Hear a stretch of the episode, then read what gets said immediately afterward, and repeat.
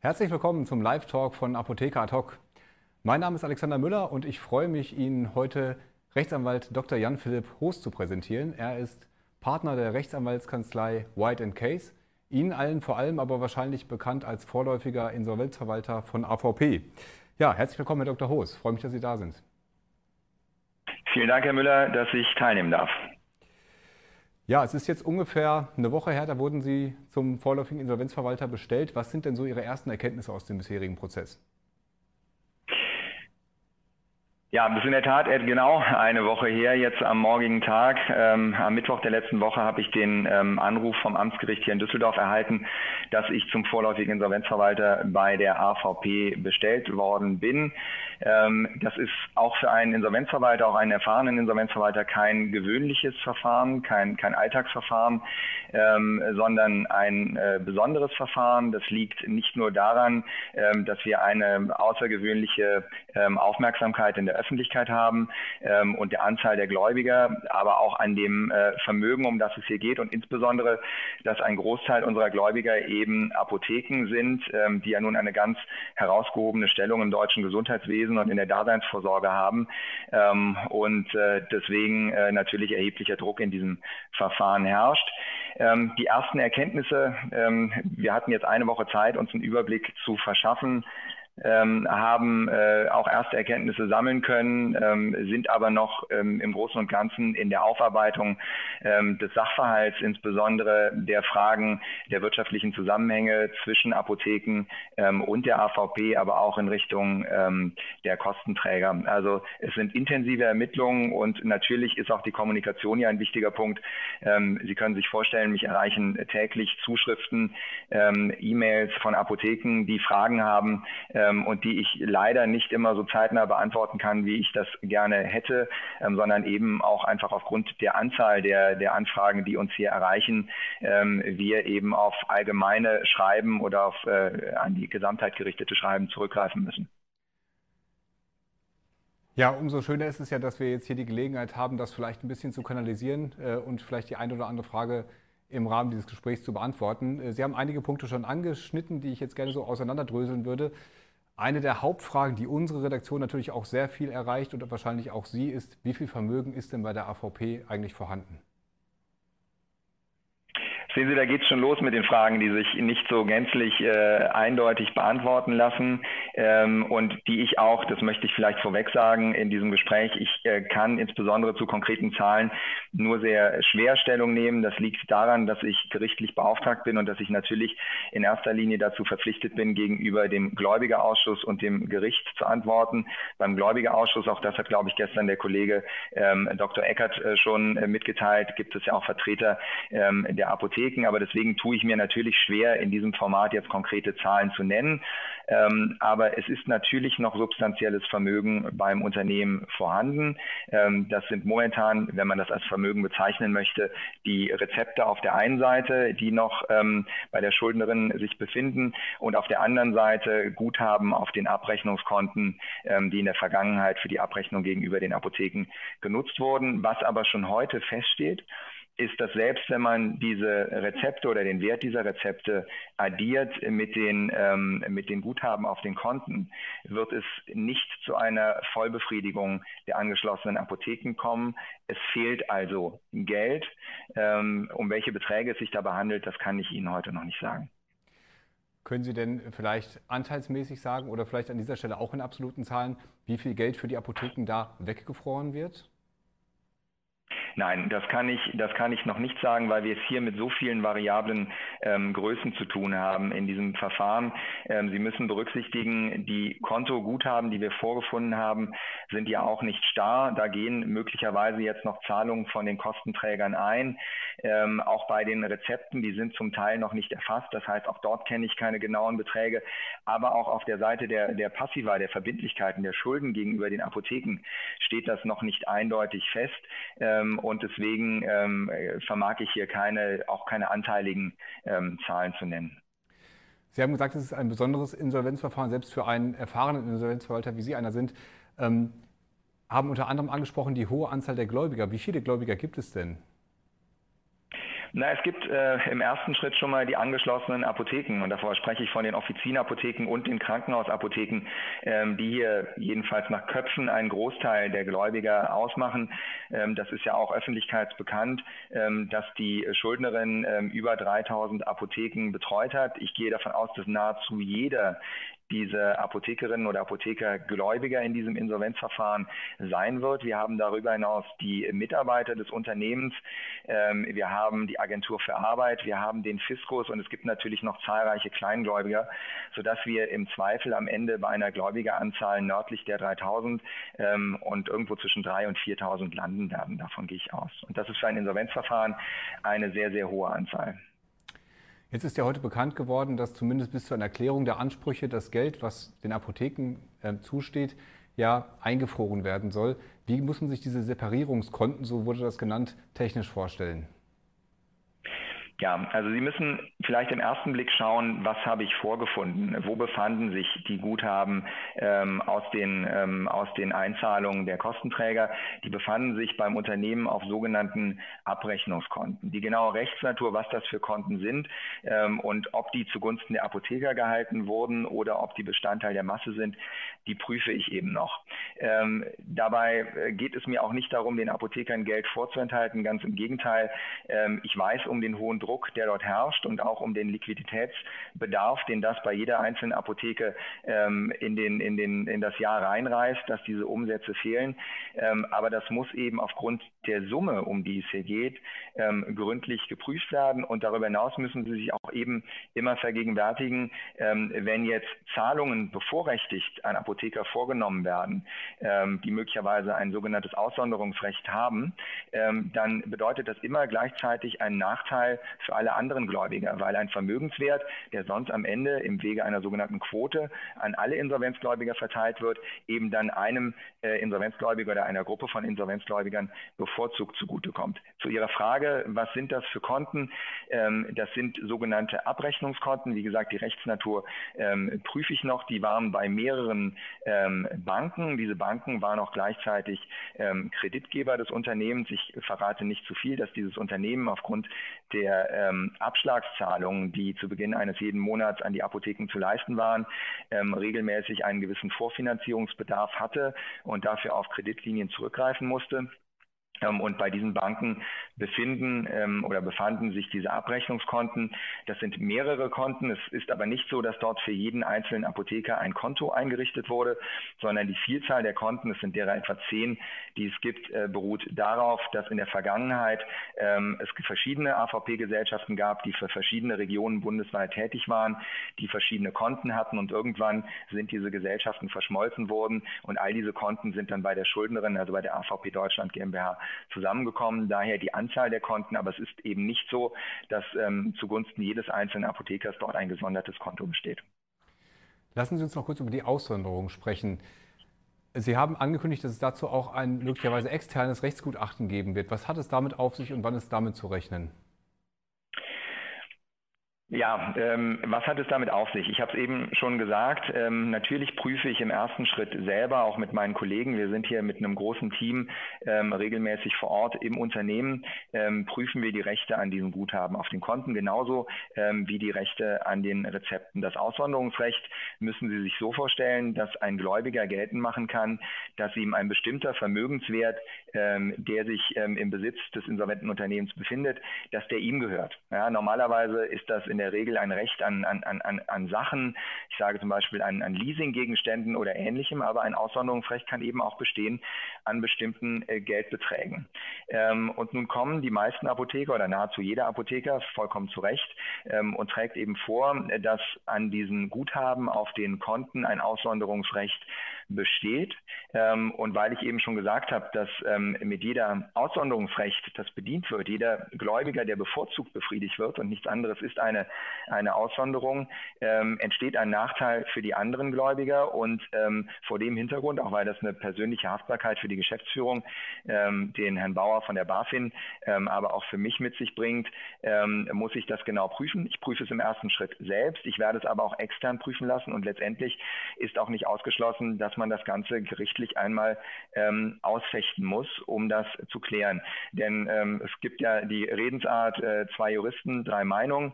Ähm, bisher ähm, äh, möchte ich mir dann noch, kein, noch keine Einschätzung erlauben.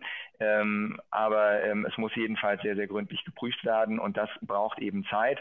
Und das ist keine Sache von Tagen, sondern das ist eher eine Sache von Monaten. Das muss man ganz offen den Apothekerinnen und Apothekern auch so sagen. Also das halten wir zum einen fest, selbst wenn das Geld ausgesondert wird und dieser spezielle Anspruch der Apotheker festgestellt wird, wird das eine Sache von Monaten sein, bis sie an dieses Geld kommen. Ja, und da ergänzend an der Stelle, ähm, sollte es zu einem Rechtsstreit kommen, ähm, das sind komplexe Rechtsfragen, um die es hier geht, ähm, dann mag das durch mehrere Instanzen gehen. Dann mag das möglicherweise hochgehen bis zum Bundesgerichtshof. Ähm, und solange dort ein Rechtsstreit anhängig ist, ist natürlich eine Auszahlung unmöglich. Und da meine ich gar nicht nur eine Auszahlung an den einzelnen Aussonderungsberechtigten, also an den Apotheker, der sagt, ich habe ein Aussonderungsrecht, sondern damit meine ich möglicherweise auch eine Quotenzahlung an alle Gläubiger. Weil solange nicht feststeht, wem ein Vermögenswert gehört, kann ich den weder einer bevorzugten Gruppe von Gläubigern zukommen lassen, noch der Gläubigergesamtheit. Ähm, das ist so ein bisschen äh, die Krux eben an dieser, an dieser Situation. Ähm, wenn das durchgefochten wird gerichtlich, ähm, dann sind diese Guthaben erstmal auf lange Zeit geblockt, bis ein solcher Rechtsstreit abgeschlossen ist. Besteht denn da technisch oder auch juristisch die Möglichkeit, dass man so eine Aussonderung wiederum quotiert, dass die Apotheker beispielsweise sagen, ich nehme 75 Prozent davon und der Rest darf wieder der Masse zufließen? Oder ist das jetzt zu kreativ gedacht? Nein, bei den Aussonderungsrechten ist es so, dass man sagen muss, ganz oder gar nicht. Ähm, entweder es gibt ein Aussonderungsgut, das muss dann in voller Höhe herausgegeben werden, denn man kann dort nicht nach Beträgen das ist ein, äh, der, der, der Apotheker hat einen, einen Anspruch und der sagt, in Höhe dieses Anspruchs ähm, liegen dort Gelder auf den, auf den Abrechnungskonten des Unternehmens. Diese Gelder stehen mir zu und diese Gelder bekomme ich in Gänze. Da gibt es keine rechtlich unterschiedliche Beurteilung für die ersten 500 Euro und für die zweiten 500 Euro. Deswegen ähm, ist es dort tatsächlich eine Frage ähm, ganz oder gar nicht. Wir akzeptieren jetzt mal voll und ganz, dass da noch eine intensive rechtliche Prüfung ansteht. Aber Sie haben von den drei äh, Meinungen eines Juristen gehört. Was sagt denn Ihr juristisches Bauchgefühl? Ist das eine ähm, Aussonderung dort möglich oder eher nicht? Jetzt kommt eine typisch juristische Antwort, das kommt auf den, das kommt auf den Einzelfall an. Ähm, aber es gibt ja verschiedene, verschiedene Vertragsverhältnisse. Ich will da jetzt nicht zu sehr ins Detail gehen, ähm, aber es gibt, ähm, es gibt solche Verträge, die aus dem Jahr, äh, aus der Zeit vor 2003 kommen, ähm, die ähm, relativ einfach gestrickt sind, wo es auch keine AGB gab. Dann gibt es, ähm, gibt es äh, Fälle aus der Zeit zwischen 2003 und 2016, denen liegen allgemeine Geschäftsbedingungen aus dem Jahr 2003 zugrunde. Und dann gibt es Fälle aus, dem, äh, aus der Zeit nach 2016, äh, die haben die 2016er AGB und dann gibt es ganz neue Fälle, da gibt es Zusatzvereinbarungen. Und bei all diesen Gruppen mag die Bewertung am Ende ähm, unterschiedlich sein.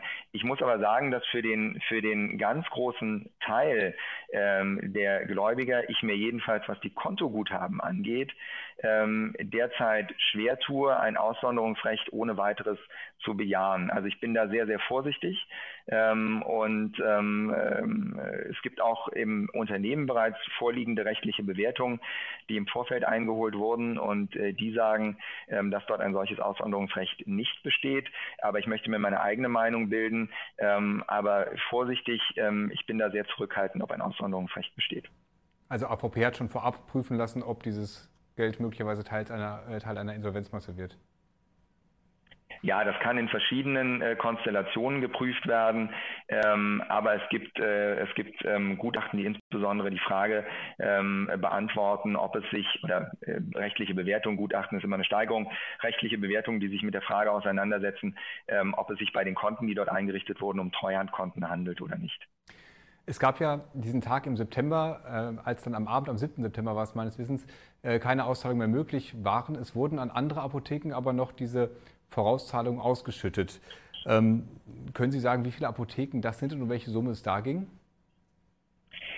Ich kann Ihnen keine Summen sagen, ähm, aber ähm, was äh, beabsichtigt war seinerzeit, war den kompletten Abschlag für den Monat, für den zurückliegenden Monat August, der normalerweise einige Tage früher im September gezahlt worden wäre.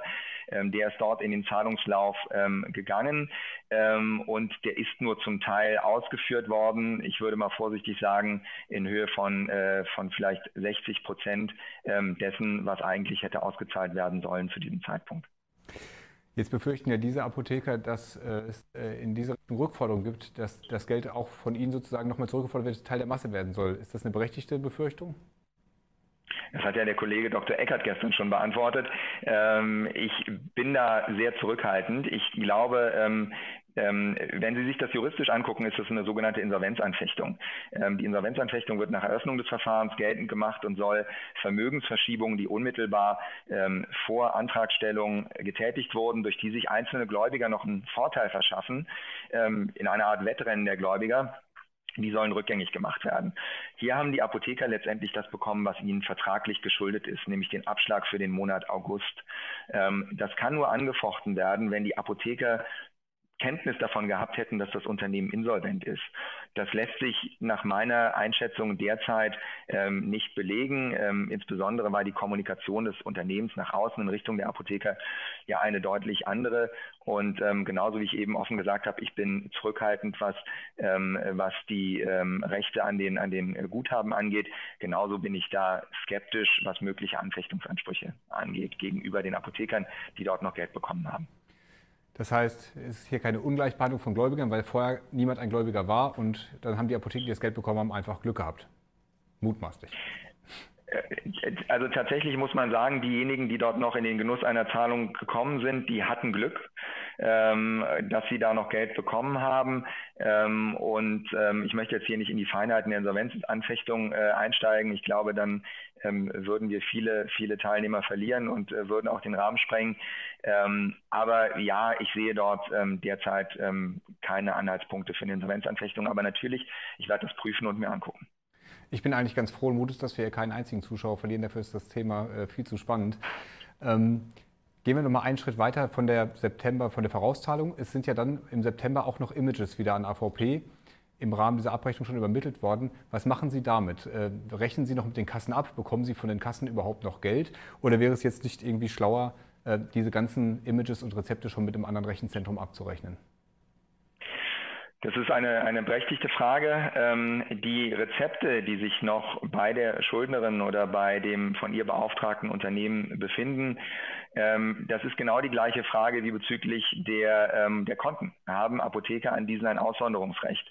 Ähm, und da geht es gar nicht um das Rezept als solches, sondern geht es um die Forderung. Wann ist die Forderung des Apothekers gegenüber dem, ähm, gegenüber dem Kostenträger entstanden? Ist die wirksam abgetreten worden an die Insolvenzschuldnerin? Wenn die nicht wirksam abgetreten wurde, dann bestünde ein ähm, Rechtsgrund. Dann könnte man sagen, die ähm, Rezepte müssen herausgegeben werden. Aber auch das ist Gegenstand der Prüfung, die wir momentan durchführen. Ich bin mir bewusst, ähm, dass ähm, diese äh, Rezepte, wenn ich das so sagen kann, eine, ähm, eine beschränkte Haltbarkeitsdauer haben, dass sie in, in, in, einer gewissen Frist eingereicht werden müssen bei den Kostenträgern, um nicht zu verfallen.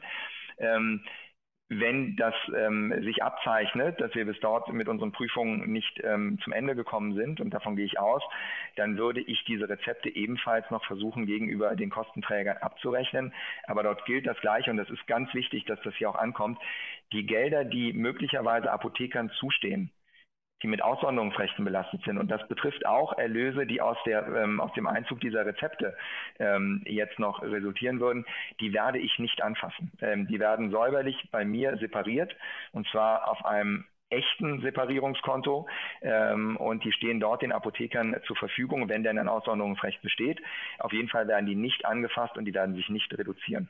Also die werden gesondert gehalten und ähm, an die gehe ich nicht dran. Und da wird jeder Apotheker auch individuell informiert, was jetzt mit seinem, welche Images da waren, welche Summen für ihn zurückgelegt werden oder wie muss man sich das vorstellen? Nein, weil ich nicht einzelne Beträge für Apotheker zurücklege, sondern was ich zurücklege, ist A, das, Gutachten, äh, das Guthaben, das ich vorgefunden habe ähm, bei, bei, bei, Beginn meiner, meines Auftrags, meiner Tätigkeit.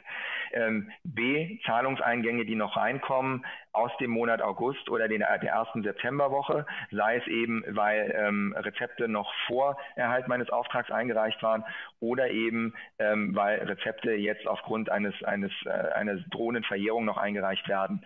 Ähm, die werden, diese Beträge werden separiert, die lassen sich aber eben nicht ohne weiteres einzelnen Apothekern zuordnen, sondern die werden en bloc der Höhe nach separiert. Und dann muss man gucken, wer hat Rechte daran. Es gibt ja Statistiken zu Insolvenzverfahren und da sieht die Quote im Durchschnitt normalerweise nicht sehr gut aus, ist eher einstellig. Äh, natürlich wieder eingedenk der Tatsache, dass sie noch sehr viel zu prüfen haben, aber können die Apotheken wohl insgesamt hier mit einer überdurchschnittlichen Quote rechnen? Gibt es da schon vorsichtige Schätzungen? Also ähm, die durchschnittliche Quote in einem Insolvenzverfahren in Deutschland ist im einstelligen Bereich. Das heißt, wenn ich jetzt sagen würde, die ist überdurchschnittlich, dann macht das den Apothekern auch ähm, wenig Hoffnung. Ähm, ich meine, der Kollege Eckert hat gestern ähm, signifikante Quote gesagt, äh, wenn ich das richtig erinnere. Dem kann ich mich nur anschließen, dass ich Stand heute davon ausgehe, dass es eine signifikante Quote geben wird. Aber ich bitte da um Verständnis. Ich bin noch nicht mal eine Woche im Amt ähm, und Sie werden kaum einen Insolvenzverwalter finden äh, in dieser Republik, der sich sich zu Beginn eines Verfahrens noch dazu eines Verfahrens dieser Dimension zutraut, eine Quotenaussicht mitzuteilen. Aber ich gehe schon davon aus, dass es hier eine signifikante Quote geben wird, die deutlich über dem liegt, ähm, ähm, was in einem durchschnittlichen Verfahren ähm, ausgezahlt wird. Gut, dann überlassen wir das Wort signifikant, was sicherlich einige Beruhigung auslösen wird bei den Apothekern. Trotzdem in seiner Auslegung mal der Fantasie der Betroffenen und sind gespannt, was dabei rumkommt.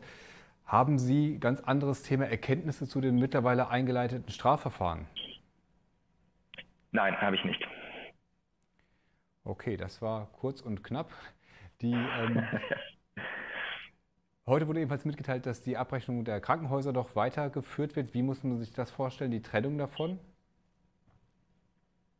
Die Trennung des ähm, Bereiches Offizienapotheken und Krankenhausapotheken? Mhm. Ja, also wir haben in der ersten Woche geprüft, ähm, was möglich ist, ähm, weil die, ähm, das Ziel des Insolvenzverfahrens natürlich ist, erstens ähm, bestmögliche Befriedigung der Gläubiger, das sind insbesondere die Apotheker, ähm, zweitens auch Erhalt von Arbeitsplätzen und Erhalt des Unternehmens.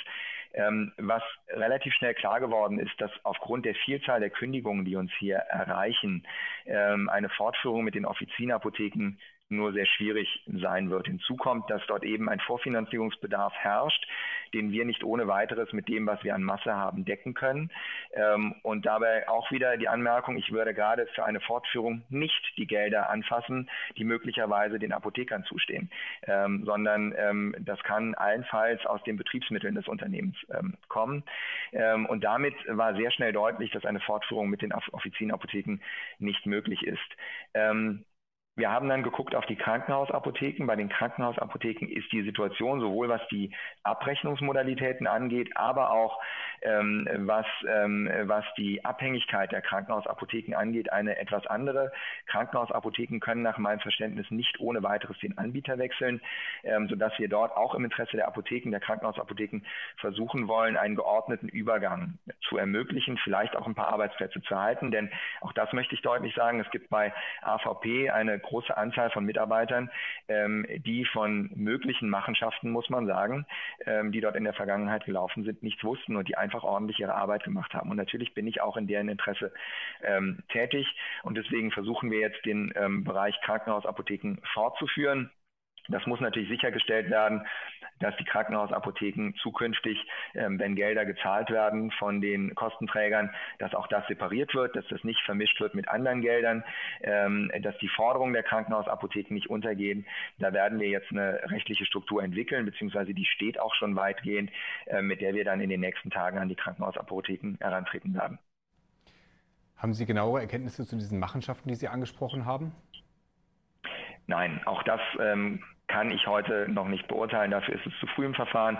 Ähm, da müssen Sie bitte auch berücksichtigen, dass mein Fokus momentan ähm, den, den, den aktuellen Brandherden gilt. Das heißt, ich gucke, was ist mit den Geldern, wem stehen die zu. Ich gucke, dass ich ein bisschen Ordnung in dieses Verfahren reinbekomme, dass man die Kommunikation strukturiert bekommt. Ähm, ich ähm, versuche, ähm, die Fortführung zu ermöglichen, vielleicht auch nur in Teilen.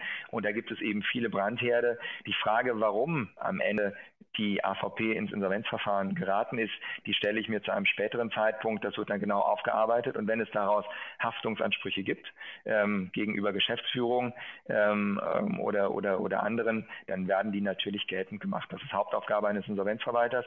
Aber das ist eben auf der Prioritätenliste oder auf der Zeitschiene, muss man sagen, kommt das einfach ähm, zu einem späteren Zeitpunkt.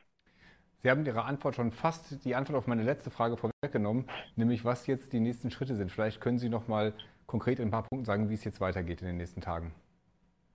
Ja, also ich denke, dass sich in den nächsten äh, zehn Tagen, in der nächsten Woche vielleicht sogar schon zeigen wird, funktioniert die Fortführung des Geschäfts mit den Krankenhausapotheken.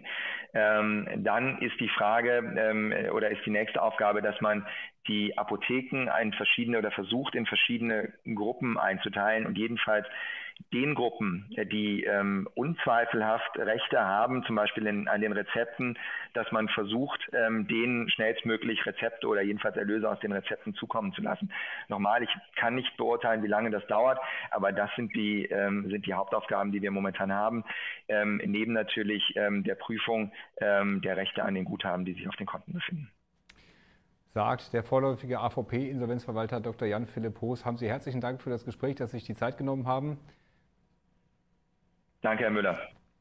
Und Ihnen vielen Dank fürs Zuschauen. Wir werden natürlich an dem Thema dranbleiben und Sie und euch weiter auf dem Laufenden halten. Ich freue mich auch, wenn wir mit dem Herrn Dr. Hoster in Austausch bleiben können. Schönen Abend. Ja.